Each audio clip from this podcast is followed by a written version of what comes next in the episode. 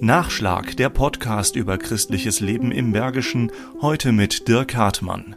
Jüdische Familien haben in Nümbrecht gelebt und gearbeitet, waren dort sehr präsent im Alltag. Es gab auch eine Synagoge. In diesem Jahr wird im ganzen Land 1700 Jahre jüdisches Leben in Deutschland gefeiert.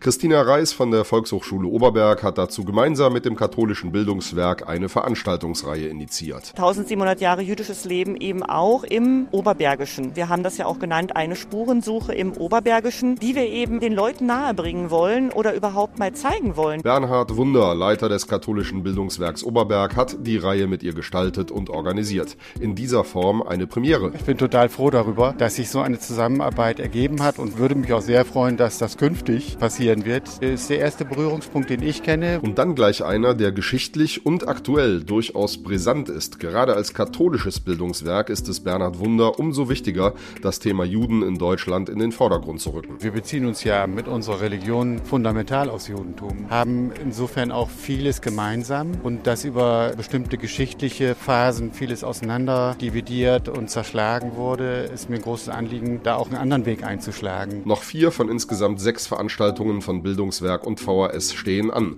unter anderem diese hier. Über dieses Fundstück der Torah aus Nümbrecht. Anlässlich dieses Fundstückes haben wir eine Veranstaltung aufgesetzt über die Verbindung zur christlichen Bibel. In Nümbrecht hat Marion Reinecke den Vorsitz im Freund Freundeskreis Mate Jehuda. Sie hatte zuletzt in Waldbrühl eine sogenannte Sukkah in der City aufgebaut. Das ist eine Laubhütte, in der traditionell das jüdische Fest Sukkot gefeiert wird. Eine mit Äpfeln, Granatäpfeln, Blumen, Gräsern, Broten geschmückten Laubhütte. Es wird einmal im Jahr sieben Tage gefeiert, erinnert an den Auszug aus Ägypten, ist gleichzeitig aber auch ein Erntedankfest. So soll das jüdische Leben hier sichtbar gemacht werden. Auf dem Markt, in der Fußgängerzone, mittendrin im Leben. Alle nehmen teil und das ist ein riesiges Feedback. Und der Wunsch ist geäußert worden und nicht einmal, mehrfach, dass diese ganzen Aktivitäten eben nicht mit diesem einen Jahr beendet sind. Die Veranstaltungen zu 1700 Jahre jüdisches Leben in Deutschland auf bildungswerkoberberg.de und auf den Seiten der VHS.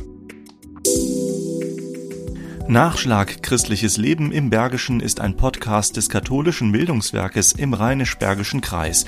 Mehr Informationen unter www.bildungswerk-gladbach.de